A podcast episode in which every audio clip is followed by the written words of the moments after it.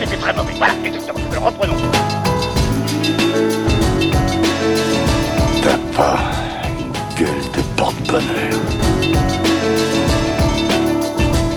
Vous savez, les avis, c'est comme les trous du cul. Tout le monde en a un. Bienvenue tout le monde à After Eight, épisode 79. After Eight, c'est le talk show qui déconstruit la pop culture, on y parle de tout. Ciné, comics, séries, bouquins, et aujourd'hui on va parler d'un peu tout ça à la fois puisqu'on va revenir sur Captain Marvel, qui est un peu l'ouverture de la saison des blockbusters, car oui, maintenant les blockbusters ça ouvre en mars. C'est comme ça. Benjamin François est avec moi. Hello Benji. Salut Daniel. Euh, bah, ça a même ouvert avec Alita, presque les blockbusters, j'ai envie de dire. Donc ça a ouvert fin février. Mais bon, c'est vrai que c'était pas le même budget que Captain Marvel. Hein. C'était pas la même exposition médiatique non plus. Donc euh, bah écoute, ça va. Non, c'était la muse-bouche. Ouais. Et toi, comment vas-tu? Bah écoute, ça va pour plein de raisons et notamment euh, principale, c'est que c'est l'épisode 79. Alors 79, c'est pas un contron. Mais 79, c'est aussi les 3 ans d'After Eight. Eh oui, c'est notre troisième anniversaire. Alors, euh, le, la vraie date, euh, on va dire que c'est le 16 mars, mais on l'avait enregistré un peu plus tôt. Hein, euh, le premier épisode d'After Eight, 16 mars 2016. ça a changé depuis. Hein. Déjà, on a fait des progrès au niveau montage, au niveau qualité d'enregistrement. je pense que si on réécoutait le premier en bagou épisode même, jour, on aurait un peu honte.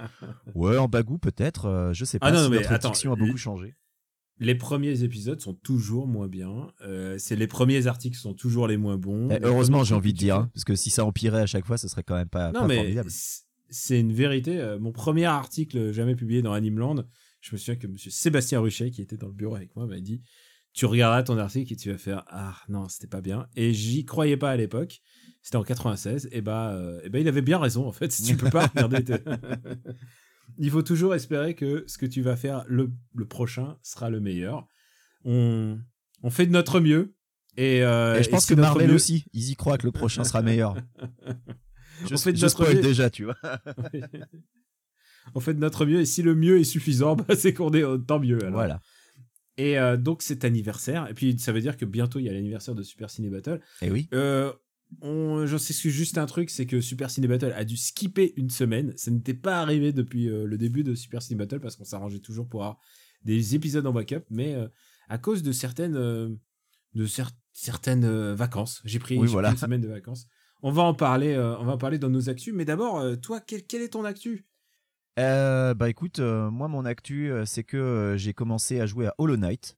Parce que je me disais il me faut un petit jeu rapide là parce que tu vois j'ai abandonné Subnautica j'ai abandonné Dying Light parce que je m'amusais pas du tout euh, et comme j'ai toujours ma résolution de finir trois jeux euh, avant d'en acheter un nouveau, je me disais bon, il me faut un petit jeu rapide, euh, facile à finir. Donc évidemment, comme je suis un gros blaireau, j'ai commencé Hollow Knight. Donc voilà, j'en suis à une vingtaine d'heures. J'adore, mais je sais que ça va me prendre encore peut-être le double au moins pour le finir.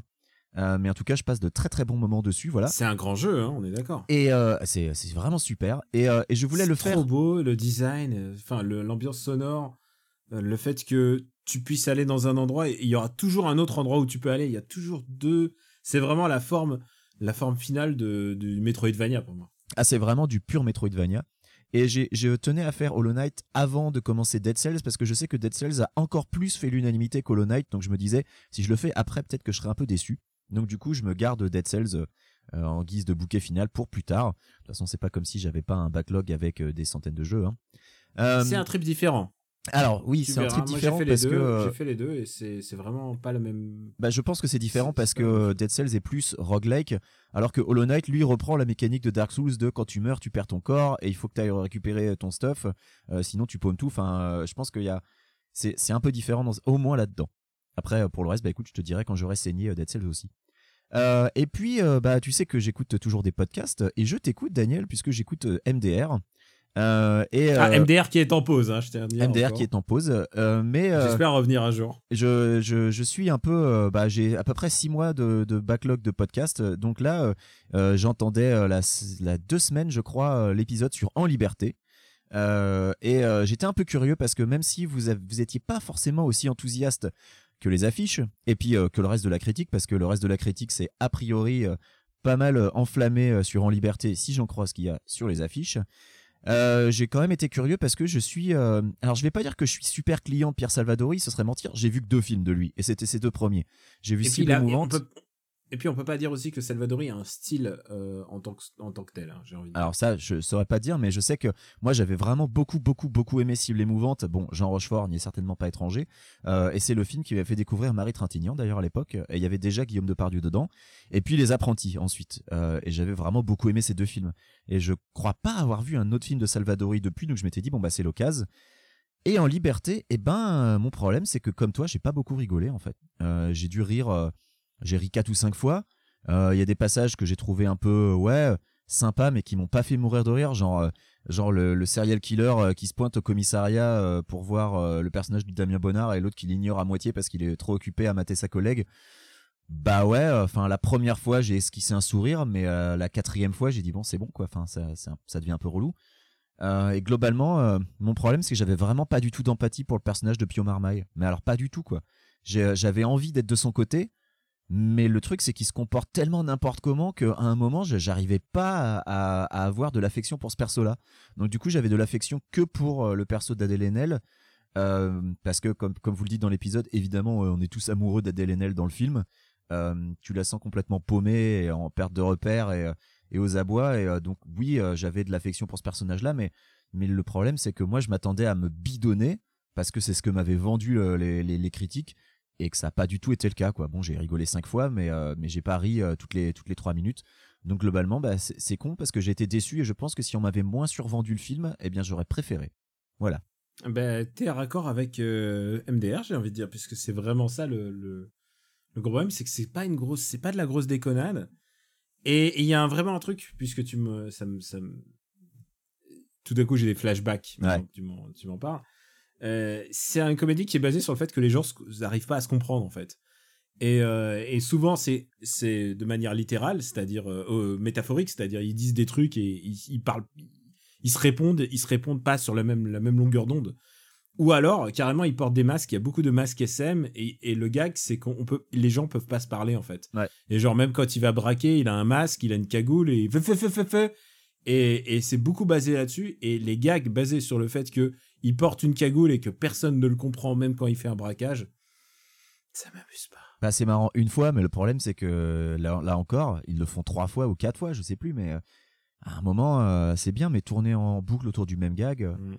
Alors les flashbacks avec Vincent Elbaz, enfin c'est pas vraiment des flashbacks, c'est le, le storytelling avec Vincent Elbaz, ça c'est plutôt pas mal, ça marche plutôt bien. C'est cinq minutes, mais c'est mais génial. voilà ouais c'est quand même dommage euh, bah ouais je pense que si on m'avait moins survendu le film j'aurais préféré tu vois on, me l'aurait vendu un peu comme euh, peut-être pas un drame mais euh, mais mais moins une comédie bidonnante bah ouais ça ça serait vachement mieux passé juste pour préciser aux gens, c'est que et je veux pas préciser, les critiques qui sont qui sont marquées sur le sur l'affiche, mais quand tu dis quand tu dis critique unanime, c'est c'est vraiment c'est plus qu'unanime quoi. C'est genre c'était c'était la hum, leur leur vecteur de communication. Il y a il y a juste euh, tu vois Adèle Haenel et Pio Marmaille sur l'affiche et puis la comédie de l'année. bah, En plus c'est tombé l'année du Grand Bain, dommage. Ah ouais la, Euh. la moitié de l'affiche en fait c'est des euh, des remarques de des- critiques et et, euh, et à la limite que tu dises la comédie de l'année pourquoi pas? Mais mon problème c'est quand je lis rire en cascade euh, un 10 gags à la seconde je dis mais mais pas du tout quoi enfin il y a pas du tout 10 gags à la seconde enfin euh, t'as l'impression que t'es devant d'émotions, un- fait rire et très fort. mais voilà euh, c'est non c'est faut faut c'est n'importe quoi 10 gags à la seconde ça correspond pas du tout au film mais pas du tout 10, co- 10 gags à la seconde, c'est très ambitieux. C'est l'ambition de la bande à Fifi euh, dans Nicky Larson. ouais voilà c'est ouais. pas ce qu'ils atteignent, mais, mais en tout cas, euh, c'est. 10 gags à la seconde c'est hot shots quoi Ouais. moi c'est à ça que je m'attendais en regardant le film tu vois quand tu me le vends Me comme me ça parle pas euh, de shot, j'adore ce film et la dernière aussi. fois que je l'ai regardé, j'étais tellement crevé, je me suis endormi, genre, dans la première minute, j'ai dormi tout le film. Enfin voilà, bref, En Liberté m'a pas enthousiasmé et je pense que c'est parce qu'on me l'a survendu et j'en suis le premier déçu parce que je pense que je l'aurais beaucoup plus apprécié s'il n'y avait pas eu tout ce, tout ce battage. Et bah, du coup, je raconte un peu mon, mon petit séjour. Eh, vas-y. J'ai pris euh, quelques jours de congé euh, pour aller euh, d'abord au Kenya, où j'étais allé l'année dernière, figure-toi, euh, gravir le mont Kenya du même le mont Kenya du même nom. Et ensuite, euh, j'ai rejoint la Tanzanie où j'ai affronté euh, peut-être mon, mon plus gros défi. Je suis monté sur tout en haut du Kilimandjaro. Donc euh, 5985 mètres. Ce qui n'était pas rien puisque c'est mon record personnel. Et, et c'était très fatigant, je peux t'assurer. C'était très, c'était assez dur physiquement. Et psychologiquement, c'était assez dur aussi. Parce que euh, bah, quand quand t'es bien et que tu marches et que tout va bien, bah, tout roule. Mais si tu fais un faux pas, euh, tu fais un faux pas en vraie réalité, mais en même temps, tu fais un faux pas dans ta tête et tu, ton esprit peut glisser assez vite et, euh, et bad tripper en fait. Ouais. Parce que c'est vraiment, euh, c'est vraiment une épreuve, c'est vraiment une épreuve à, faire. Je recommande vraiment, euh, si, si, si vous supportez l'altitude, parce qu'à 5000 mètres, il y a beaucoup moins d'air, il faut vraiment s'habituer à, à respirer moins vite. C'est vraiment presque une respiration de yoga. Mais donc, euh, donc le Kilimanjaro, c'est 7 jours euh, de, c'est 7 jours de randonnée, euh, dont 5 jours ou 5 jours ou presque, peut-être 6 jours uniquement de montée. C'est 120 km de montée, donc c'est 120 km que De marche. Ah ouais. que de montée. De voilà, tu, tu regardes, tu regardes une pente et bah c'est toujours ça. Il y a très rarement du plat, très très très rarement. Déjà faire 20 bornes à pied, bon, ça se fait, mais c'est c'est un peu fatigant. Alors 20 bornes de montée jour. Bah il y a y y a pas une seule journée où tu fais moins de moins de 7 7 heures de marche quoi. Et euh, et alors évidemment et t'arrives au, camp de base à vers 4800 mètres, je sais plus exactement. Et tu te lèves la nuit, tu te lèves à minuit pour marcher le Kilimanjaro. Et c'était très particulier parce que euh, bah d'abord j'étais tout seul avec un guide à ce moment-là. Et, euh, et du coup, il fait, il fait froid, froid de canard, tu peux t'imaginer. Il est, il y a pas, il y a pas, évidemment, il y a pas de soleil, mais il y a rien pour se couvrir. Ouais. T'es en plein vent, il te neige sur la gueule. Et euh, bah tu jusqu'à 2 heures du mat, c'est la rigolade. Et à partir de 2 heures du mat, tu commences à sentir la fatigue euh, monter. Tu sens le froid monter. À 4 heures du mat, j'avais les doigts paralysés par le froid et j'ai en plein le flip en me disant putain merde, je vais perdre mes doigts. Non, non, il faut vraiment, il y a une grosse marge entre perdre ses doigts et genre déjà se faire mal. C'est non, mais genre ils avaient une sale gueule et j'étais en train de me dire putain c'est fini. Euh, alors que en fait non. Mais en fait j'étais, euh, il y a des moments, des micro moments où tu pourrais battre triper. Un moment mon guide, on était tout en haut vers 4h45 et il me dit ah on a fait fausse route, il faut redescendre un peu. Et là c'est pas la phrase que t'as envie d'entendre quand t'es à bout, quand ta gourde est, est glacée. C'est vraiment devenu de la glace. Il y a des morceaux et puis au bout d'un moment tu peux juste plus ouvrir le, tu peux juste plus l'ouvrir ta gourde. Et euh, et c'était euh, c'était c'était assez éprouvant. Et puis euh, en fait tu tu je me suis fabriqué une espèce de de routine mentale, c'est-à-dire je pensais à des cours de yoga et je me suis divisé le, la, la grimpette en cours de yoga. Et donc je me répétais la routine me disant alors là là maintenant là ça y est on fait le on fait le l'arc au sol euh, tu vois je me répétais les pauses en me disant ça y est on doit y être sans regarder ma montre en me disant je dois y être a priori. J'ai regardé trois fois ma montre euh, c'est mon guide qui a voulu. Et c'était euh, c'était dur. Je me suis jamais assis je me suis dit si je m'assois c'est foutu euh, je vais plus bouger et, les muscles ils vont ils vont se refroidir. Et arrivé à 5 heures du matin t'y es pas encore mais t'as plus qu'une heure de marche mais là ça devient une pente douce. Quand je dis une pente douce c'est euh, c'est tu vois Montmartre quoi tu vois. Mais pendant une heure et et c'était euh, et c'était assez euh, c'était assez extatique. Et là je commence à me rendre compte que je suis le premier de la journée à arriver à ce moment-là. C'est-à-dire je suis euh, tout devant tout devant. Il y a y a que des gens y a je vois des lampes derrière moi puisque on marche tous à, à la lampe puisqu'il n'y a pas de lumière non plus. Et j'arrive pile à 5h50 en haut au sommet. Je suis pas un marcheur rapide et je sais pas comment ça m'est arrivé mais je suis j'ai fait moins de 6 heures je suis arrivé tout en haut et juste au moment où le soleil euh, euh, bah, se levait. Et c'est un des c'est un des plus beaux moments que j'ai vécu dans ma vie parce que tout d'un coup euh, bah, tout ce que tu as accumulé comme bah, comme colère, comme frustration, mais comme joie, tout ça commence à ressortir d'un coup.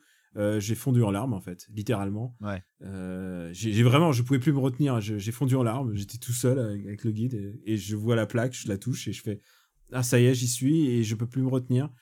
Euh, j'ai j'ai communiqué avec mes parents. C'est aussi, euh, je me suis toujours demandé euh, pourquoi en fait je marche, pourquoi je me fais des sommets.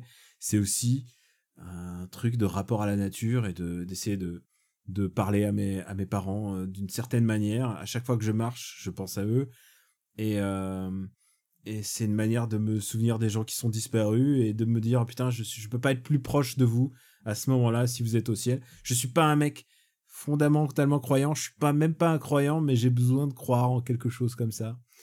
Et euh, Et du coup, ouais, c'était, euh, t'imagines pas le, le sanglot, les sanglots que j'ai eu. euh.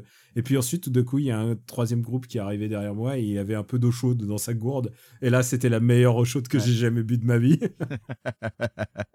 et, et puis à la fin, le, bah, le guide, il dit, on devrait pas rester là trop longtemps parce qu'on est quand même en pleine exposition, plein vent, il n'y a pas un seul endroit pour se cacher. Ouais.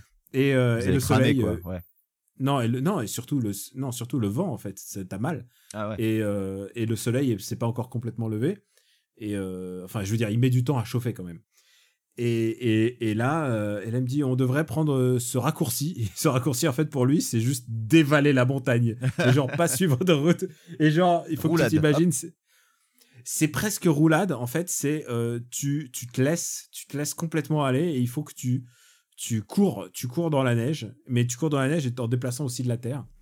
Et, euh, et ça t'évite comme ça. Mais du coup, Ouais, t'évites le. combien de temps tu mets à la descente du coup? Ah, normalement, si tu prends le chemin normal, tu fais 3 heures. Attends, 3 heures pour tout descendre? Non, pour rejoindre le camp de base. Ah oui, tu m'as fait peur. Non, parce que derrière, derrière, euh, derrière, tu dois avoir encore. Ça dépend de la route que tu vas prendre, mais derrière, tu dois avoir encore une 25 bornes encore à marcher. Oui, voilà, ouais.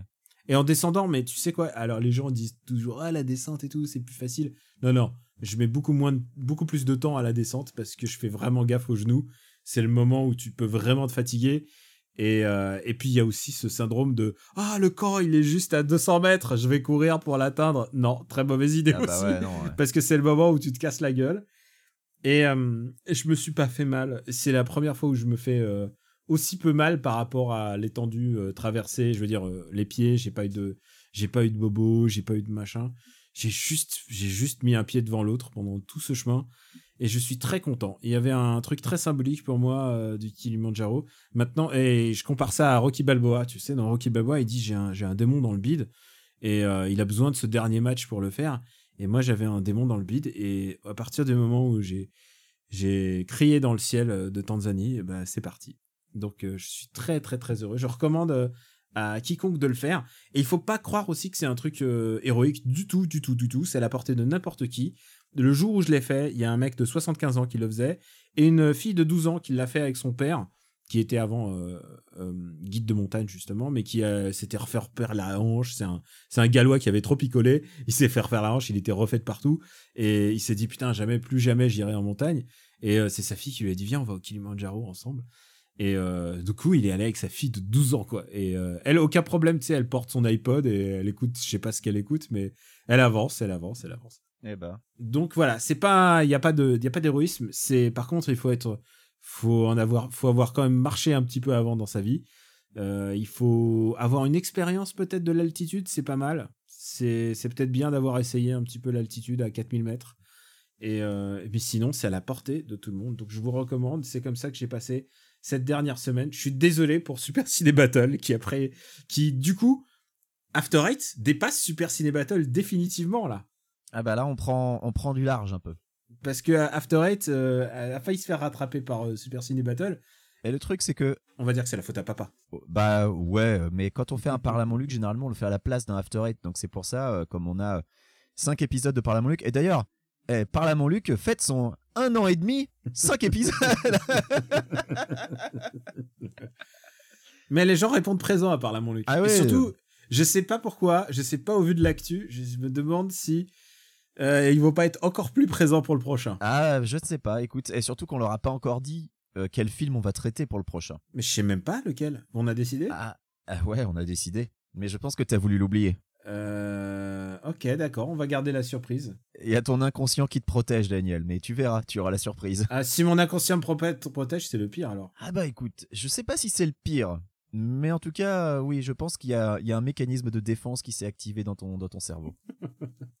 Bon, j'espère que c'est pas le même mécanisme de défense que pour Captain Marvel, n'est-ce pas, mon gars? Euh, alors attends, de quel mécanisme tu parles? Du, Tu parles du, du projet Pegasus peut-être? Bon, allez, on passe à Captain Marvel.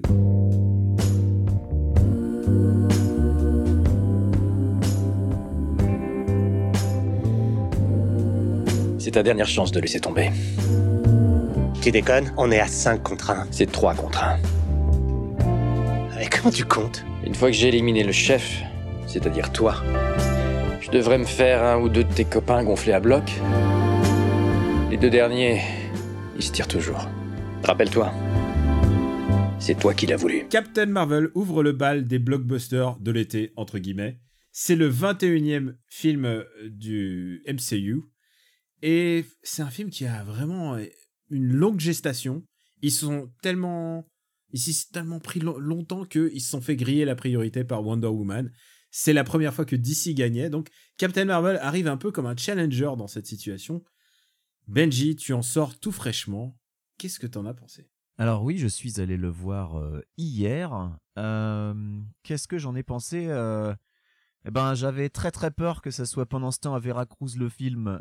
Au moins, on a relativement évité ça. Voilà, ouais. C'est pas, voilà, je m'en foutais pas autant que je me suis foutu d'Ant-Man and the Wasp, donc c'est déjà ça de prix.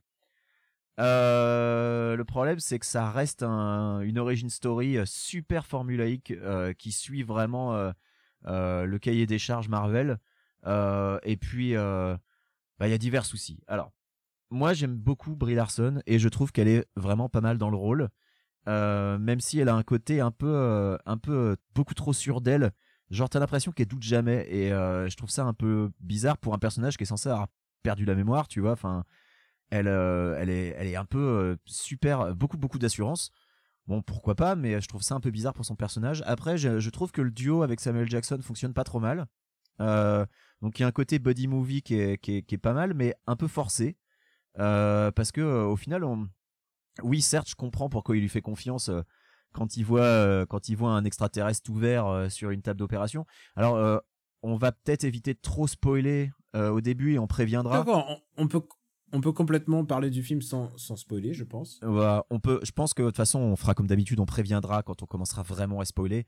Mais le côté buddy movie fonctionne bien, euh, je trouve. Alors, Buddy Movie, lequel? Euh, Le Buddy Movie avec Samuel Jackson Ou Samuel Jackson avec le chat? Bon, écoute, ça aussi, ça fonctionne pas trop mal.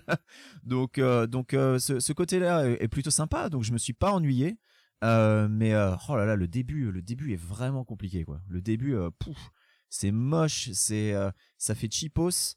Euh, le début, j'avais l'impression de regarder un épisode d'Agents of Shield, quoi. C'est pas vraiment un compliment euh, pour un film avec un budget pareil. Et heureusement, à partir du moment où elle arrive sur Terre, bah, je trouve que ça s'améliore quand même beaucoup. J'ai j'ai eu beaucoup de mal avec ce film. Je pense que c'est un des plus mauvais Marvel que j'ai vu. De simple fait, déjà, de d'ordre plastique, je trouve que la photo est assez dégueulasse. C'est-à-dire, tu vois souvent pas grand-chose. Le début, il est tout gris. La ville... euh, sur... Pourtant, Marvel, ils savent faire les villes surnaturelles. On l'a vu avec Wakanda. Euh, ils savent faire les trucs un peu SF. C'est leur domaine d'expertise, le fond vert. Et là, tout ce qui était sur fond vert était genre gris. C'était pas très, pas très assuré. Tu sentais que c'est pas leur, euh, c'est pas leur univers euh, au réalisateur, mais c'est pas non plus l'univers des acteurs en fait. Et pour la première fois, euh, Marvel, tu sais, d'habitude, je me dis, il y a quand même une force chez eux, c'est euh, à force de dollars, ils ont des castings de ouf.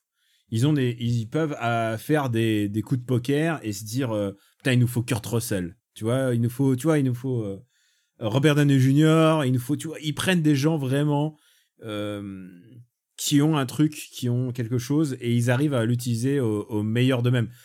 Par exemple, le Michael Douglas. Michael Douglas, c'est vraiment un coup génial d'avoir Michael Douglas qui en plus est un grand acteur. Là, alors je reviendrai sur Brie Larson après, mais tu vois Annette Bening, t'as l'impression qu'elle sait pas ce qu'elle est, en... l'impression qu'elle joue pas dans le même film quoi. Ah ouais. Judd Law, Annette Bening, erreur de casting, je suis d'accord. Jude Law très mauvais aussi, ouais. Law, il est vraiment pas bon. Judd Law, euh, sa première scène où tu le vois en train de s'entraîner et tu vois très bien qu'ils sont tous euh, doublés, et tu vois très bien et ils sont. Tu, tu crois pas une seule seconde à- au personnage de Judd Law. Euh, y a et, et puis alors quand j'ai vu Ben Mendelsohn qui joue euh, Mais qui joue, en- Ben Mendelsohn qui qui joue son troisième méchant d'affilée. Je crois j'ai l'impression qu'il va faire que ça. Hein. puisque rappelons-le Ben Mendelsohn était le méchant dans Robin des Bois 2018 mais il était aussi le méchant de Ready Player One De donc, Ready Player One, ce qui est un peu notre film totem notre film totem. Et bah tu sais quoi? C'est pas le plus mauvais? Non, c'est pas plus mauvais. Et là, il joue donc, euh, il joue donc Talos, le chef des Skrulls, euh, puisque euh, bah oui, Captain Marvel raconte donc cette, cette guerre entre les Skrulls et les Kree, et puis avec l'humanité qui se retrouve un peu au milieu sans avoir rien demandé. C'était déjà comme ça dans les comics, et c'est donc, c'est donc évidemment la toile de fond de ce Captain Marvel. Mais oui, Ben Mendelsohn, c'est pas lui le plus mauvais. Hein. Moi, ça me fait toujours plaisir de voir Clark Gregg, mais Clark Gregg, il est vraiment pas bon acteur. hein, donc, moi, que. Clark Gregg, c'est vraiment, c'est de la série B. D'ailleurs, il l'évacue très vite. Oui, bon, après, Clark Gregg, il est là pour le clin d'œil, quoi. euh, Parce que c'est Coulson, parce qu'ils étaient un peu obligés. Euh, et euh, le pauvre, euh, je trouve qu'ils ont, ils ont peut-être pas mis autant, autant de budget pour le rajeunir que- qu'ils en ont mis pour Samuel Jackson. Là, par contre, je dois avouer, j'ai été bien bluffé. Euh, le rajeunissement de Samuel Jackson, ça marche bien. Ça marche très bien. Il est un petit, il faut dire un peu, sa gueule est un peu brillante. Oui. Genre, il est un petit peu trop Mais brillant. globalement, il y a, ça m'a pas vraiment choqué. Alors que Clark Gregg, ça m'a plus, enfin, il y a plus de scènes où j'étais là, genre, ouh, oui, heureusement qu'on le voit pas beaucoup. Alors, nous, on est très, genre, les qualités, les défauts. Il y a un truc que je trouve assez euh, habile dans ce film-là, c'est d'avoir fait euh, tabula rasa complète euh, de Captain Marvel, en fait. C'est-à-dire que Captain Marvel, il y en a, il y en a 6 ou 7, ça dépend combien on compte. Et là, ils ont pris la, la, la Captain Marvel actuelle, c'est-à-dire Carol Danvers, et ils ont complètement euh, enlevé tout son passif, tout son machin, ils ont tout enlevé. Euh, un jour, allez voir le Wikipédia de, de Carol Danvers. euh, Ah, c'est assez folklorique. c'est assez folklorique. Je veux dire, l'histoire la plus marquante de Carol Danvers de sa vie, c'est le moment où elle se fait lobotomiser par Rogue des... avant qu'elle devienne X-Men. Putain, j'allais le dire. Voilà. Bah, si vous, si vous ne saviez pas, euh, Rogue, donc vous connaissez, enfin, si vous connaissez un peu les X-Men, vous connaissez le pouvoir de Rogue, qui est qu'elle peut absorber euh, la personnalité et les pouvoirs des gens euh, par contact physique. Et en fait, Carol Danvers, c'est le moment où, enfin, c'est la personne sur laquelle elle s'est pas arrêtée assez tôt, quoi. Elle l'a complètement lobotomisée et c'est après avoir absorbé les pouvoirs de Carol que Rogue elle a pu voler, parce qu'avant elle pouvait pas. Et qu'elle était devenue super balèze. Ouais, elle était devenue, bah, elle est toujours super balèze d'ailleurs, euh, mais euh, c'est un, c'est un personnage avec un, un passé compliqué parce que euh, elle a été, euh, elle a été Miss Marvel d'abord. Elle ensuite, elle a été Binary puisque Binary, c'est la récupérer des pouvoirs. c'est dans les X-Men. Elle est, c'est les pouvoirs des, des chières. Ensuite, elle est devenue Warbird. Ensuite, elle est redevenue Captain Marvel. Il faut voir un truc, c'est que Captain Marvel, c'est une licence que Marvel est obligé d'utiliser sinon ils perdent le, sinon ils perdent le copyright. c'est, c'est exactement la même chose que pour les films. Il y a, il y a eu toute une période, Carol Danvers, elle était morte d'ailleurs, avec tout un arc avec euh, Wolverine euh, qui est avec Jubilé euh, euh, et qui se fait hanter par le fantôme de Carol Danvers. Mais il y a, ouais, il lui est arrivé un paquet de trucs à ce personnage. Non, mais elle, elle a été carrément, elle a été carrément. euh, Ah non non mais si vous regardez Wikipédia vous allez être horrifié. Hein. Elle a été, euh, elle a été lobotomisée, elle a été violée. On lui a, on lui a un- imprégné un enfant. Euh, oui. Euh, non non mais c'est ça c'était c'est vraiment c'est genre c'est les c'est les années 80. hein. C'est les années 80. C'est le pers- c'est un des personnages les plus le backstory le plus complexe et le plus affreux à tel point que euh, Marvel ils font du genre non Euh, tout ça on va essayer de plus jamais en parler et d'ailleurs c'est pour ça qu'à chaque fois ils relancent le, le personnage avec avec euh, euh, bah là en ce moment c'est une espèce de militaire de l'espace en fait ils, en, font une espèce de sorte de Green Lantern Bah c'est ça, bah, c'est euh, c'est le personnage tel qu'il est à l'heure actuelle dans les années 2010. Euh, globalement, euh, elle est militaire, elle est un peu, elle est un peu police de l'espace quelque part, hein, parce que Ouais. euh, globalement son rôle dans les comics à l'heure actuelle, bah c'est c'est justement, Space euh, Cop C'est Ouais. Space Cop. Et d'où ma question quand on a parlé des, des blockbusters, c'était où est-ce qu'elle était quand Thanos a détruit la moitié de la galaxie pour récupérer les, les Infinity Stones parce que c'est à 200% son job. Et, et le film Captain Marvel n'y répond pas vraiment. J'espère que peut-être que dans Endgame on aura un peu plus d'infos là-dessus. Genre alors tu faisais quoi hein, T'étais où? Parce il que, répond à une chose, c'est d'où viennent les couleurs de son costume. D'ailleurs, d'ailleurs, c'est mal fait puisque ça se passe de nuit, alors qu'il fallait plutôt le faire en plein jour pour voir bien les couleurs. Et là, ils le font de nuit. C'est, le, c'est le, c'est le Marvel filmé de manière la plus d'ici que j'ai jamais vu.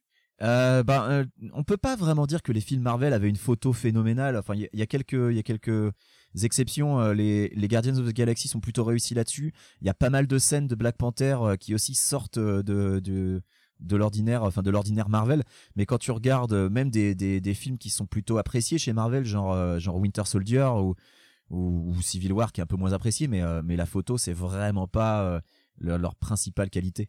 Et ouais, malheureusement, pour, pour Captain Marvel, on est plus du côté de, de Civil War que, de, que de Guardians of the Galaxy, alors que c'est quand même un film plus cosmique dans l'esprit. C'est quand même un film plus proche des Guardians of the Galaxy. Enfin, ne serait-ce que. Bon, là, ça va être un Pour la mini musique. spoil. Alors, la musique, mais mini spoil, euh, on retrouve Ronan the Accuser, puisque le film est un prequel, hein, donc euh, il, n'est pas encore, euh, il n'est pas encore le Ronan qu'on a vu dans Guardians of the Galaxy, mais on retrouve ce personnage et, et j'ai l'impression que C'est juste un militaire à ce moment-là. voilà, c'est juste un militaire dans la guerre crie Skrull. Euh, et puis, euh, bah, on retrouve aussi le personnage de Jim Ononsu. Comment s'appelle son personnage? J'ai oublié. Ah, c'est Korat. C'est ça, et qui est un des premiers personnages qu'on voit dans Guardians of the Galaxy, euh, qui est celui à qui Chris Pratt dit euh, non, euh, je suis Star Lord. Qui? Voilà, c'est ce personnage-là. Oui, Jim Onsu, qui, qui est un chouette acteur, à tel point que ce mec-là va quand même jouer dans deux films Captain Marvel, puisqu'il joue dans ce Captain Marvel-là, et il joue dans Shazam le mois prochain. oui, c'est vrai. Rappelons, rappelons que Shazam s'appelait Captain Marvel dans, dans les années 40. Alors, Shazam, dont j'ai vu le trailer avant Captain Marvel, je tiens à dire que le trailer de Shazam m'a semblé plus long que les deux heures de Captain Marvel. Donc, autant dire que les 2h12 de Shazam, je les, je les sens pas. Je les sens pas du tout. Ouais, et ben.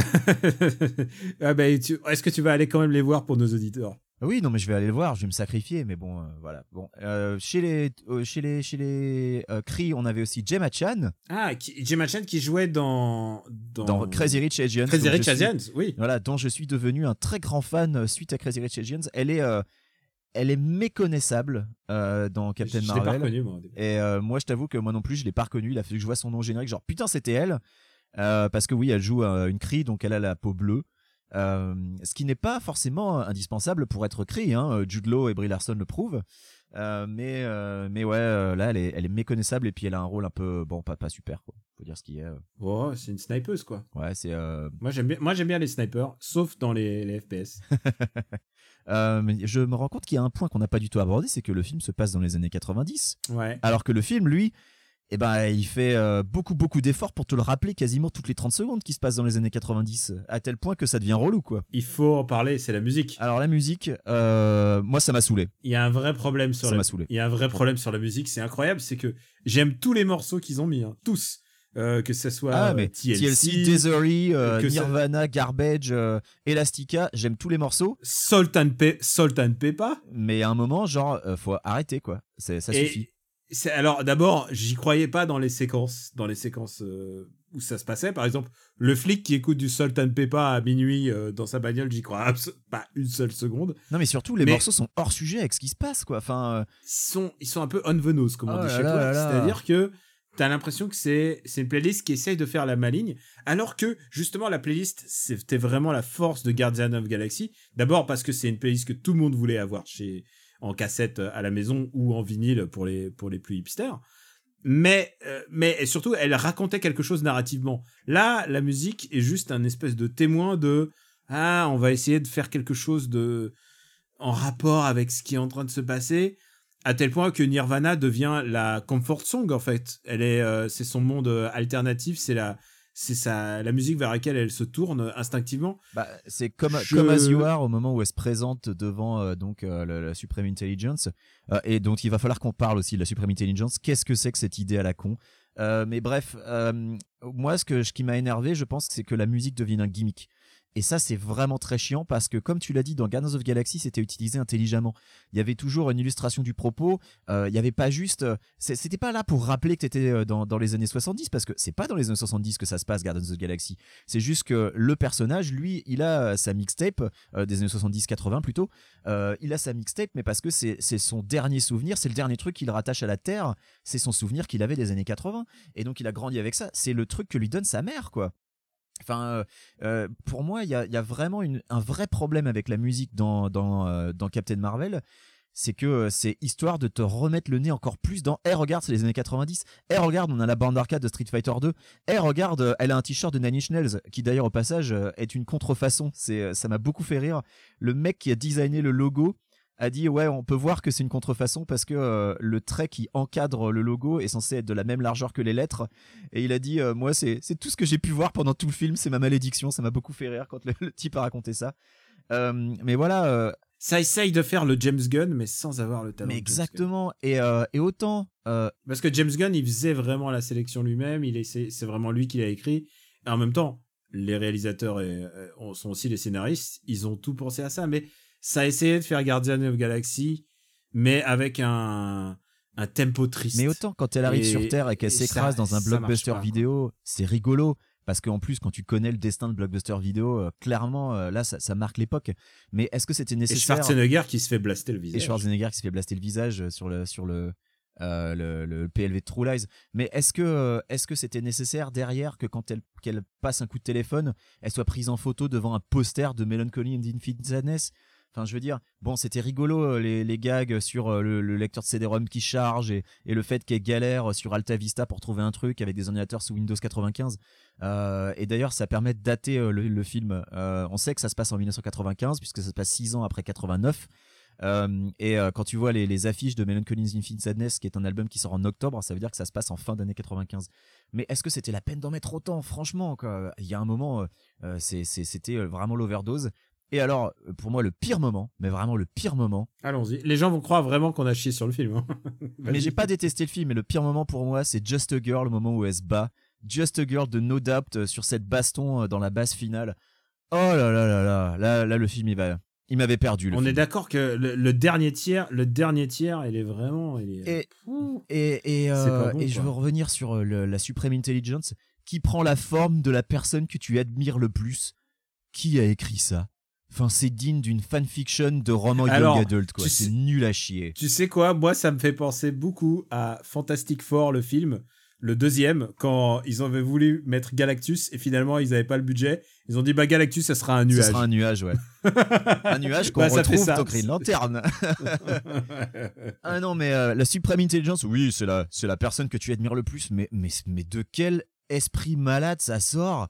C'est nul à chier, putain. et sans c'est quoi? J'aurais préféré que ça soit le Dr Gang avec un chat, tu vois. Mais quelle idée de merde Oh là là là là, mais sans déconner. Moi, j'aurais préféré que tu vois euh, euh, euh, le méchant dans Tron, quoi. Voilà, c'est ça, la Supreme Intelligence. Voilà. Ah non, mais ça, mais, mais quelle, oh là là, pff, quelle catastrophe. Donc ça, c'est vraiment dommage. Et euh, c'est vrai qu'on peut donner l'impression que j'ai détesté le film. Ce n'est pas mon cas. Je sais que toi, tu l'as vraiment pas aimé. Moi, j'ai pas détesté, mais, mais le film a vraiment énormément de problèmes. Vraiment. J'ai un truc qui m'a fait un peu sourire, c'est que il y a un personnage de, de sa meilleure pote. Alors, c'est un film Marvel sans aucune forme euh, de d'ailleurs de, de sensibilité euh, amoureuse. Il n'y a pas un seul euh, un seul moment où il y a un truc où il y a un Bah, truc tant mieux, genre hein. séduction. Il n'y a pas du tout zéro zéro séduction. C'est vraiment un changement, un cap intéressant. Et il y a aussi une amitié entre deux nanas. Et ça, c'est plutôt intéressant parce que c'est le genre de truc. euh, bah, ils ont c'est-à-dire qu'ils n'avaient pas assez d'actrices pour feuiller cette dimension-là dans les autres films, Bah ouais. hein. dans les autres films Marvel, à part dans Black Panther peut-être. Et, et là, il y a vraiment euh, les retrouvailles entre Carol Danvers et donc quelqu'un qui s'appelle euh, Maria Rambeau. M- Maria Rambeau et évidemment euh, c'est une référence à Monica Rambeau qui est la deuxième Captain Marvel qui, Et qui est sa fille qui est qui est ma, ma Captain Marvel préférée, je tiens à préciser. Oui, La petite fille, c'est Monica Rambeau. Voilà. Et euh, Monica Rambeau, qui c'est vraiment la Captain Marvel de mon, de mon adolescence, par contre, là en l'occurrence, c'est celle des années 80. Elle était trop puissante. J'étais trop fan de ses pouvoirs. juste pour euh, ouvrir la parenthèse là-dessus. euh, deuxième Captain Marvel, donc Monica Rambeau, son pouvoir c'est de se transformer en n'importe quelle onde. Elle se transforme en, en lumière si elle veut, en onde de lumière. Elle se transforme en micro-ondes, elle peut passer dans le téléphone puisqu'elle se transforme en onde radio, elle peut tout faire. C'est vraiment, le- le- elle était tellement puissante que si tu voulais faire des histoires intéressantes, fallait s- trouver un moyen de, de, de l'envoyer quelque part ailleurs parce que sinon. Eh, c'est comme avec Superman, hein. quand ton perso est trop puissant, à un moment, bah, il faut le, il il faut le briser pour le rendre intéressant. quoi. Bah, là, en l'occurrence, j'adorais cette Captain Marvel. C'est ma Captain Marvel préférée. Mais dis-toi que, étant donné qu'ils ont établi que Monica Rambeau est une enfant euh, dans les années 90, ça veut dire qu'en 2010, euh, c'est une adulte. Donc euh, peut-être qu'on va avoir une vraie Monica Rambeau en photon dans Avengers, qui sait. Si, si elle a survécu à. à- Si à elle a The survécu au snap, ouais. ouais. Donc voilà, je pense qu'on on, on- on a tout dit sur tout ce qu'on pensait en tout cas sur Captain Marvel. Bon, attends, il y a un dernier truc. Là, Ah on non, va, bah, là, vas-y. on va spoiler. Là, on va spoiler. Ouais, plus que d'habitude, vas-y. Qu'est-ce que t'as pensé de l'idée de faire des scrolls les gentils? Ah, moi je suis totalement ouvert à ça. Moi, j'ai trouvé ça intéressant. Je suis ouvert à ça parce que c'est un truc qu'on voit assez régulièrement euh, dans le monde Marvel. Parfois le Super Skrull. Le Super Skrull, rappelons-le. euh, rappelons-le. Non, on va le dire parce que c'est pas des on choses qu'on dit dans des tous gens les qui suivent podcasts. pas. Ouais, voilà. Le Super Skull est un, est un Skrull qui possède les quatre pouvoirs des quatre fantastiques, donc il est méga balèze. C'est un de mes méchants préférés. Euh, et en même temps, parfois, il est capable d'humanité. Enfin, il a un sens de l'honneur surtout. Il a un sens de l'honneur, c'est un militaire et les et les Skrulls parfois ont, ont des moments où ils où ils prêtent main forte. C'est pas que juste des envahisseurs, ils prêtent main forte dans, dans les cas difficiles et je pense à un de mes crossovers cosmiques préférés qui s'appelle Annihilation. Et dans Annihilation, bah le Super Skrull, eh ben, il, ils portent main forte. Les Skrulls sont plutôt des, sont plutôt des gentils. Et je trouve que euh, le twist d'avoir fait des Skrulls, pas des gens méchants, euh, c'est euh, c'est plutôt habile en fait. Parce que du coup. Moi, ça m'a surpris. Moi, je m'y attendais pas, donc j'étais plutôt content. Non, mais alors, j'ai déjà vu en comics, donc ça m'a pas vraiment surpris. Ce qui m'a Ouais. surpris, c'est que ça a donné un beau rôle à Ben Mendelsohn. À Ben Mendelsohn. Non, mais voilà, autant je m'attendais à ce que les celui cris- qui s'en sort bien du film. hein. autant je m'attendais à ce que les cris soient des connards parce que les, les cris même dans les comics c'est des connards euh, que c'est vrai qu'on voit plus régulièrement les scrolls être gentils que les cris en fait c'est ça qui est assez ouf Euh, euh, mais euh, ce que- c'est ce que je disais au début. Dans les comics généralement l'humanité elle est, elle est prise en tenaille dans la guerre entre les cris et les scrolls. Et nous on se démerde un peu comme on peut quoi. Mais là il y a une vraie prise de position avec les scrolls en gentils donc j'ai trouvé ça j'ai trouvé ça plutôt sympa en fait. Voilà. Mais alors, je voulais revenir sur Brie Larson. Brie Larson, très bonne actrice dans la vraie- dans, dans- en général. Euh, oui bah oui oui. C'est vraiment une, c'est vraiment une super actrice. Et tu sens qu'elle prend son boulot très sérieusement. J'ai un petit souci avec elle.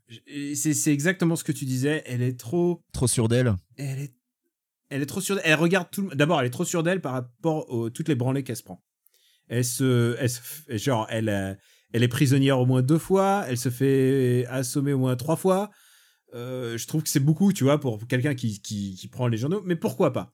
Moi, j'ai un vrai souci, c'est qu'il y a un moment où elle peut marquer un peu cette humanité, Mm. parce qu'elle elle est, elle est inhumaine, hein, c'est ça son propos dans le film. Elle a, perdu son humanité, et là, elle est en train d'essayer de retrouver son humanité. C'est qu'à un moment, il y a un personnage de petite fille, et même la petite fille, elle la regarde de haut. Même la petite fille, il y a un moment où ça pourrait, il pourrait se passer quelque chose, et, et là, il n'y a pas de, il y a pas d'humanité. Elle, elle la snob. Elle est vraiment snob. Et je me demande si c'est euh, si son choix de d'acting ou si c'est ce qu'on lui a imposé. Euh, je je ne veux pas.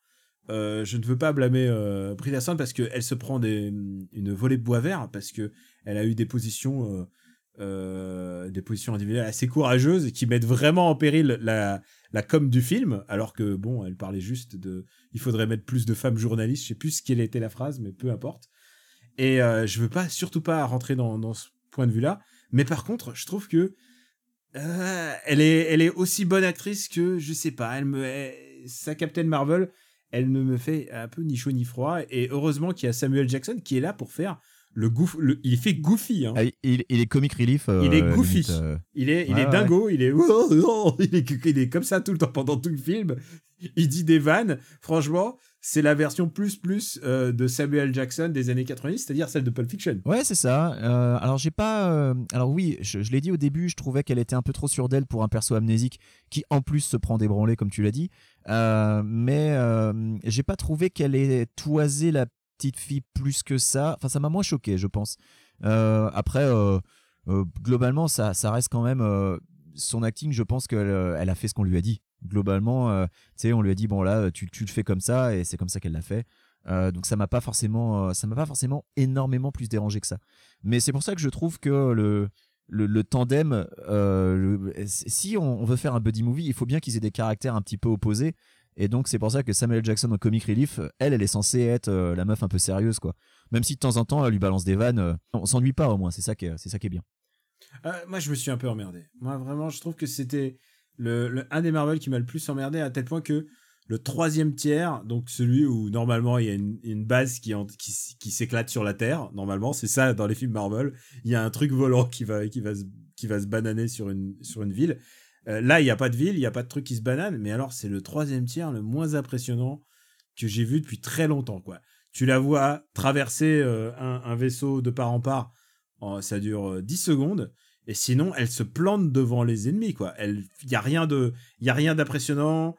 J'ai pas le moment, euh, tu sais, le moment un peu extatique du moment où les gens volent. Tu vois, quand tu te vois Néo voler, tu vois, il y a un moment où moi j'ai j'ai fait ah putain.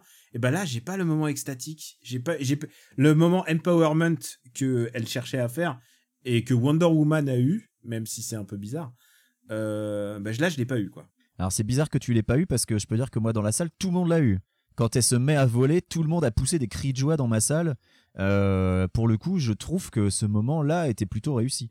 Euh, et un autre moment que j'ai trouvé plutôt réussi, c'est justement ce ce face-à-face final avec le personnage de Jude où il est là genre oui, euh, prouve-moi que, tu es, que tu es devenue puissante et tout, et où, bah elle lui fout euh, elle, elle lui, elle lui tire dessus genre euh, c'est bon je vais pas rentrer dans ton jeu j'ai trouvé ça super malin parce que justement c'est c'est ne pas céder euh, à tout ce virilisme genre euh, maintenant on va se mettre sur la gueule euh, un main nue euh, euh, et on va s'expliquer euh, tu vois euh, euh, C'est- C'est la réponse euh, Indiana Jones 2. hein, ouais voilà bah, non Indiana Jones 1 c'est c'est dans le Un, premier, pardon, ça. un même, ouais.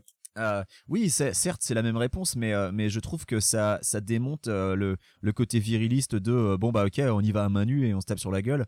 Euh, truc euh, qu'on a pu voir par exemple dans Civil War, où euh, ils se mettent euh, bon, bah c'est bon, Tony Stark enlève son armure et se met à taper sur Captain America comme il peut. Bah oui, on n'avait pas besoin de ça dans, dans, dans ce film-là avec le message qu'il essaie de porter. J'ai une, j'ai une question pour toi spécifiquement, Ouais. puisque tu l'as vu en salle et américaine. Qu'est-ce que ça a fait à la salle, la petite gamine qui dit à sa mère Mais non, mais il faut pas que tu abandonnes, faut que tu sois un exemple pour moi qui sont clairement des phrases d'adultes des années 2019 qui essayent de, dire, de faire dire des trucs euh, ultra volontaristes et féministes à une petite fille de 1995. Mais moi, je peux te dire un truc, c'est que j'ai l'impression que le film est beaucoup mieux reçu aux USA euh, qu'en France. Ça, c'est Ouais. habituel. hein. De toute façon, euh, la France a. euh, depuis que je vis aux USA, je me rends bien compte à quel point le français est beaucoup plus critique et vachement, vachement, comment dire, moins bon public que l'américain moyen. Euh, et donc, euh, ben, je peux dire que pour certains films, je pense que ça m'aide à les apprécier parce que je suis dans une salle qui est à fond, quoi. Je suis dans une salle qui, est, euh, qui, qui va applaudir pendant, le, pendant les films, qui va pousser des cris de joie. Et, et je sais que tu as des gens qui vont dire Ah là là, c'est chiant, moi je veux un film, je veux que ce soit le silence le plus total. Bah putain, moi je peux dire que quand j'ai vu Pacific Rim et que t'as eu des gens qui ont poussé des Yes quand le, quand le Jaeger sort sa putain d'épée, euh, bah ça, ça ajoutait carrément au truc. Non, mais Donc, yes, euh, c'est peut-être un peu excessif, mais tu vois, au moins serrer les poings en silence, c'est déjà bien, quoi. Mais, ça, euh, ça va, les gars. hein. mais je me rends compte que euh, je pense que Captain Marvel est beaucoup mieux accueilli aux USA qu'il ne l'est en France et que c'est pas euh, un cas isolé. Euh, la, la France, euh, je pense qu'il y a euh, un aspect, je sais pas, je sais pas comment dire, mais je pense que les Américains sont beaucoup plus bon public. Et donc Captain Marvel est beaucoup mieux accueilli qu'il ne peut l'être, dans tout cas de ce que je peux te voir des réactions en France. Bah, je crois que là, maintenant, c'est bon, on a tout dit. Bah là maintenant, là on a tout dit vu quoi là. Là on a, là on a spoilé la fin vu qu'on a balancé le twist donc. euh, Bah, du coup, on va le graver dans le marbre. Où est-ce que tu le mettrais? Non, je déconne. Euh, mais tu sais qu'un jour on fera, je pense qu'après Endgame, ce sera intéressant de faire un Super Marvel Battle et de tous les classer. Attends, s'ils nous annoncent pas un film surprise derrière, Après Endgame, ils en sont, ils, ils en sont capables. bah, il y a, y être- déjà a le Spider-Man qui est annoncé. Ouais, mais ça va être la fin d'une ère, là. C'est pas possible. Tu sens que ils vont faire table rase. Mais euh, il y, a, il y, a, il y a des films MCU annoncés après Endgame? Bah il y, aura, il y aura sûrement Guardians of the Galaxy 3 et Black Panther 2, mais qu'est-ce qu'il y a d'autre? Euh, Il y, a, il y, a Black, il y a Black Widow, qui est Ah pour oui, il y a 2020. Black Widow. Black Widow, donc Black Widow, Black Panther 2, Guardians of the Galaxy 3. C'est tout ce qu'on a pour l'instant, je crois.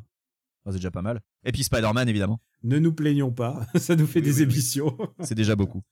Et, et Endgame le mois prochain, donc hein, c'est quand même assez ouf hein, qu'il soit laissé euh, un mois d'écart euh, entre celui-là et puis celui où on a appris donc euh, comment euh, comment euh, Nick Fury a eu le Kobe de de Carol Ouais, mais- Danvers. c'est c'est c'est quand même c'est c'est une production bien huilée quoi.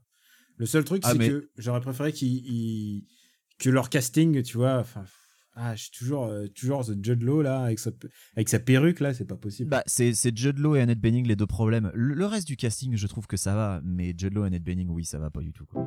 Vous m'avez traité d'abruti? Oui Je pratique les arts martiaux, judo, aikido, karaté. La première chose qu'on nous apprend, c'est le contrôle. Un type me traite d'abruti, je ne connais pas, je le regarde et je m'en vais. Eh ben, tire-toi alors. Vous avez de la chance. Allez pour les chariots effilés. Hum, Vous avez de la chance.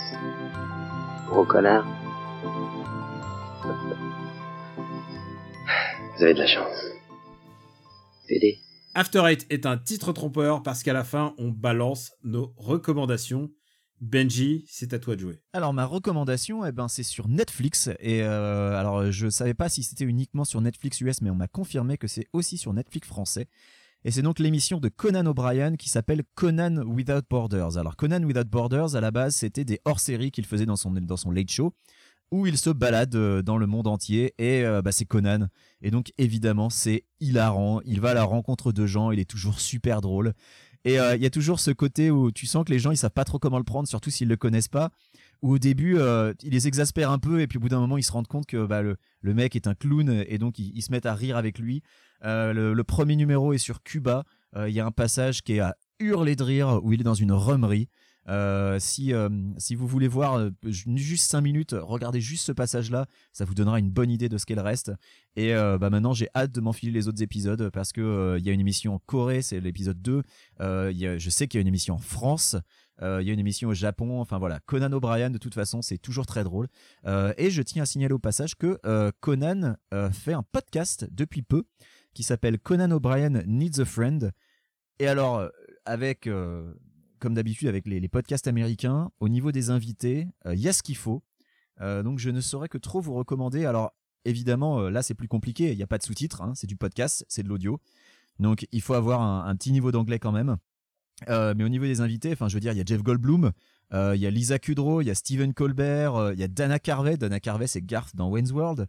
Euh, Il y a, y a hum, euh, Nick Offerman. J'en connais aucun. Euh, et son premier invité, c'était Will Ferrell, excusez du peu. Will Ferrell, qui lui aussi a un podcast hein, euh, dans lequel euh, il joue son personnage de Ron Burgundy. Ah non, mais Voilà. attends. Donc, Attends, Will Ferrell, il a carrément un, un réseau de podcasts. euh, oui. Mais euh, bah, Will Ferrell, il a, il a aussi euh, euh, Funny or Die, donc euh, il est cofondateur de Funny tu sais, les gens ils disent euh, le RPE, le RPE. Ah non, mais Will Ferrell, il, il, il nous- il s'assoit sur nous. Mais le, mais le podcast de Will Ferrell, dans lequel il est dans le, le in character de Ron Burgundy, est aussi pas mal, avec là encore des invités sympas, hein, Deepak Chopra, RuPaul, enfin voilà. Donc, je vous recommande très chaudement l'émission de Conan sur Netflix, Conan Without Borders. C'est très très drôle. Voilà, Daniel, à toi. Eh ben écoute, je vais rester dans la veine super-héroïque avec un film qui est disponible directement en vidéo. Donc c'est sur vos plateformes VOD, euh, j'imagine, sur toutes vos box et tous vos machins, euh, qui doit être aisément disponible. Donc c'est une location, mais je vous le recommande parce que c'est vraiment un très très bon moment. Je pense pas qu'il soit disponible sur Netflix. Non, je ne pense pas. Et c'est un film qui s'appelle Teen Titans Go to the Movies. Il est sorti. Il est sorti en février en France, il est sorti en fin d'année dernière en salle au cinéma, et où il a plutôt bien marché pour un, pour un film d'animation. Et c'est hilarant. C'est l'histoire des Teen Titans, donc les Teen Titans, rappelons-le, il y a Beast Boy, il y a Robin, donc, euh, qui est le personnage le plus emblématique, il y a, y a Cyborg, il y a, y a Raven, il y a Starfire, et, et du coup, ils, se, ils sont déçus de, d'être les seuls personnages du DC Universe à ne pas avoir leur propre film. Et du coup, ils vont tout faire pour essayer d'avoir leur propre film. Et c'est à se pisser par terre. Euh, Puisqu'ils vont avoir leur Nemesis. Enfin, ils vont se trouver un Nemesis. Et en l'occurrence, c'est euh, Slade, donc, euh, euh, qui est joué par. Will Arnett. Deadshot, qui est joué par. Mais maintenant, ils disent. Il go- goes by Slade. et, euh, et qui est joué par Will Arnett. Donc, Will Arnett, si vous le connaissez pas, lui aussi, Bah, il a des podcasts. mais oui, mais et Will Arnett, c'est Lego Batman surtout. c'est Lego Batman, c'est BoJack Horseman, c'est un, c'est un très très grand acteur. C'est Job Et- dans Arrested Development. C'est un, c'est un très très très beau acteur. Et donc euh, le casting est assez assez génial puisque euh, Superman est joué par évidemment par Nicolas Cage, le mec qui a manqué le, le rôle de Superman. Euh, y a, je crois qu'il y a Kristen Bell aussi euh, qui joue, qui joue. Il y a Kristen Red qui joue, euh, qui joue un personnage. Et puis, et puis il y a Jimmy Kimmel qui joue Batman. Enfin, c'est nawak. Mais c'est très respectueux de l'esprit Teen Titans, c'est-à-dire à la fois du super-héroïsme, mais aussi de l'adolescence et aussi de la grosse déconne. C'est extraordinairement méta. Évidemment, ça parle ça parle de DCU. Il y a des blagues sur le monde Marvel. Il y a des caméos que je n'ai pas le droit de révéler, mais c'est J'en connais un, mais je ne vais rien dire. voilà, tu vois, tu vois lequel je parle. Euh, Il y en a un qui est vraiment, vraiment incroyable. Il y en a un qui est incroyable. Euh, c'est un très, très, très bon moment. Voilà, c'est disponible. Je sais pas si c'est disponible en DVD, mais en tout cas, euh, c'est en direct ou vidéo. Je vous recommande, euh, je vous recommande donc euh, Titan, Teen Titans Go to the To Movies. the movies. Et euh, voilà, vraiment, euh, vous allez passer un bon moment. Et je l'ai vu dans l'avion, moi, tu vois.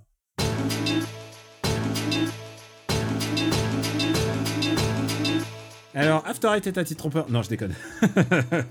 Ça y est, c'est tout pour l'émission. Benji, où peut-on te retrouver? On peut me retrouver dans After Eight, au cas où les gens ne le sauraient pas. hein. C'est le podcast dans lequel on parle en ce moment. Que vous écoutez en ce moment Afterite.fr. Euh, dans le Growlcast avec papa, on a sorti euh, notre épisode sur Probot la semaine dernière. Euh, Probot, donc, qui est le Ah. disque de. Heavy Metal de Dave Grohl. Oui, tu veux dire quelque chose, Daniel? Est-ce que je est-ce que je peux dire encore une fois bravo à votre sens commercial puisque vous avez décidé de lancer un podcast à quelle heure? Alors, on l'a publié euh, jeudi soir à 1h du matin, enfin vendredi matin à 1h. Euh, parce que nous, on n'a pas peur de défricher, nous, monsieur. Nous, on explore des territoires euh, euh, inex- inexplorés. Euh, tu vois, tu, tu vas pas, tu vas pas voir un, un réseau comme, comme, euh, comme Nouvelles Écoutes ou comme Beach sortir des podcasts à 1h du matin un vendredi, monsieur. Nous, on le fait. Nous, on n'a pas peur. Voilà. Oui, je pense que nous, surtout, on se fout complètement de l'audience en fait. Mais, mais nous, on cherche des nouveaux créneaux. Euh, tu- Voilà. Tu nous dis, oui, maintenant, il y a beaucoup trop de podcasts. L'offre est trop prétorique. Bah écoute, euh, pour, euh, nous, on a Mais une non, il offre n'y a pas, pour les a gens pas trop qui de sont- podcasts, il y en a, il y en a pas, il y en aura jamais trop. Allez-y. On a, on a une offre pour les gens qui sont debout le jeudi à le, le- le vendredi matin à 1h. Voilà. Euh, et puis, bah, dans Parle à mon Luc, quand on trouvera enfin un moment pour enregistrer euh, ce foutu épisode 6, Ouais. Exactement. hein, ce serait pas mal. Ça serait pas mal. Euh, J'ai rien entendu. Pour, pour ma part, Camé Robotics sur Twitter. Vous pouvez me retrouver évidemment sur After Eight. Super City Battle qui reprend à partir de la semaine prochaine. Et j'espère qu'MDR va revenir. J'espère qu'MDR va revenir. Envoyez, vos, envoyez des lettres à Binge. Envoyez des, vos DM à Binge tous. Et, euh, et voilà, donc ça fait quand même une petite actu. J'ai un ou deux tests à venir sur Gamecult. Et, et voilà, c'est c'en est tout pour euh, mon actu. Alors, Ouais. Je vais le faire pour toi parce que tu oublies toujours d'en parler, mais rappelons qu'il y a aussi BD sans modération C'est vrai, il y a Hein BD sans modération, on enregistre cette semaine. et il y a le Final Fight Club dont tu parles pas beaucoup non plus. Il y a le Final Fight. Oh là là, mais tu vois, c'est trop de. Il faudrait que je fasse un, une bande, bande audio, tu vois. Eh, bonjour, vous, vous pouvez me retrouver sur. Eh, donc voilà. Alors, si vous cherchez les liens pour les sites web pour ces autres émissions, hein, euh, vous allez sur n'importe quel site du RPU, donc vous pouvez aller sur afterhead.fr et vous verrez dans la colonne de droite, il y a des liens vers BD sans modération, Final Fight Club, le Growlcast par la Molux, Super Ciné Battle. Et ils sont disponibles sur iTunes et sur, euh, bah, euh, j'espère, Spotify. Je sais pas si. Sur fait- Spotify, alors sur Spotify, je sais pas s'il y a les derniers. Euh, je sais qu'il y a le Growlcast. Final Fight Club est sur YouTube puisque c'est une émission vidéo et audio. Ouais. Et on va faire en sorte que ce soit aussi pour le cas pour BD sans modération. Donc After vous pouvez retrouver After sur le site after8.fr et puis évidemment sur tous les trucs qu'on a cités euh, précédemment. J'étais ravi de te retrouver après toutes ces aventures, Benji. C'était une très chouette émission, je suis très content de l'avoir faite. Et en plus, c'est une très chouette émission sans Stéphane Boulet, ce qui la rend encore plus chouette. Je- ça sera pas répété. Tu sais que j'enregistre avec lui dans une heure. hein. Ah bah ça va être une émission très pourrie, je suis désolé Daniel. ah non, on a un programme très très chargé aussi. Et je Donc, sais qu'il n'en vous- dira pas moins donc. euh. On vous embrasse très fort et on vous dit à très très très bientôt. Et merci aussi pour tous vos retours pour notre épisode précédent, celui où on a gravé dans le vent. On sait que vous aimez cette formule, vous aimez, vous aimez cette idée. Et là, Et puis alors à chaque fois il y a des gens ah vous avez oublié tel film ah oui mais c'est pas un blockbuster ah vous avez oublié tel oui mais il a pas de date de sortie Ah non, mais- oui ouais, mais on, a pu en oublier essaye. c'est on- possible J'ai essayé de couvrir. Et s'il y a des oublis, c'est ma faute. hein. voilà Mais j'ai essayé de couvrir le maximum. Mais à un moment, si, si ni IMDB ni, euh, ni Allociné ne m'aident. Déjà, je vous ai eu Gérard Butler quand même. Je vous ai eu Gérard Butler. Gérard Butler, il était sur aucune liste et moi j'ai dû aller fouiller mon Gérard Butler personnellement. très bien ton sacrifice ne sera pas vain Daniel Donc si vous voulez savoir de quoi on parle, c'était l'épisode précédent. On vous remercie encore une fois et on vous dit à très très très bientôt. On vous embrasse. merci à tous merci aux patriotes bisous salut C'est vrai les patriotes. Ah oui parce que toi tu oublies toujours les patriotes J'oublie toujours en fait, je, je pars sur la confiance et surtout je fais pas. c'est- J'ai tes faire du- podcasts, t'oublies les patriotes. J'ai l'impression de faire du prosélytisme, surtout, tu vois, et moi je veux, Non, mais- je veux bah- rester modéré. Mais attends, les autres podcasts, euh, t'as le Cozy Corner, ils font une chanson pour remercier leurs patriotes. Euh, ZUSD, ils ouvrent le podcast avec les remerciements des patriotes. Euh, nous, on en fait pas beaucoup, je trouve. Donc, euh, Putain, mais c'est vrai, en fait, on est nuls. bah, euh, On n'est pas des bons commerciaux, c'est ça. Et il faudra que tu fasses gagner un jeu de ta collègue bientôt. Là. C'est vrai. Non, mais surtout, euh, c'est l'anniversaire, donc je vais faire gagner des très très gros lots. Ah bah voilà pour les anniversaires. Donc euh, voilà. Euh, je vais couper peut-être? Bah moi aussi. T'as pas fait une blague sur la circoncision, c'est bien. C'est vrai. Mais je progresse, tu vois.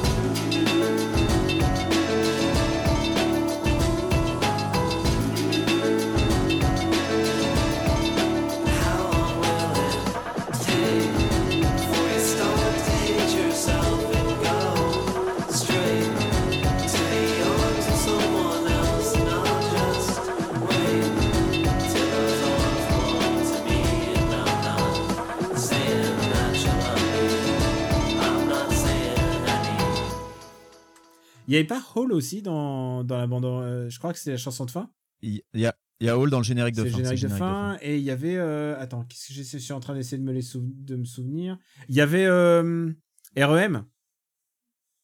Il y avait Manon. Oui, il y avait REM. C'est quand même très. C'est des titres faciles, hein, quand même. Ah non, mais c'était. Moi, je te l'ai dit, ça m'a énervé, quoi. Au bout d'un moment, j'en pouvais plus. Et euh, le, le bouquet, le, le bouquet final, je veux dire, la cerise sur le gâteau au caca, c'était vraiment Just a Girl de Nodab sur la scène de baston. Ah non, Alors moi, là, le, moi, flic qui, dé- oh qui descend sa vitre Oh et qui a là. Sultan Peppa, qui fait Waterman, euh, c'est pas possible, quoi. Non, mais c'est pas un flic, c'est un agent de sécurité. C'est pas la Un même agent chose. de sécurité. ouais. C'est pas la Oh, même chose, il est pas keuf. oh, c'est- c'est la même chose. Ah non, c'est pas la même chose. Ouais, dans le noir, il t'abattra de toute la même manière. Une production RPU.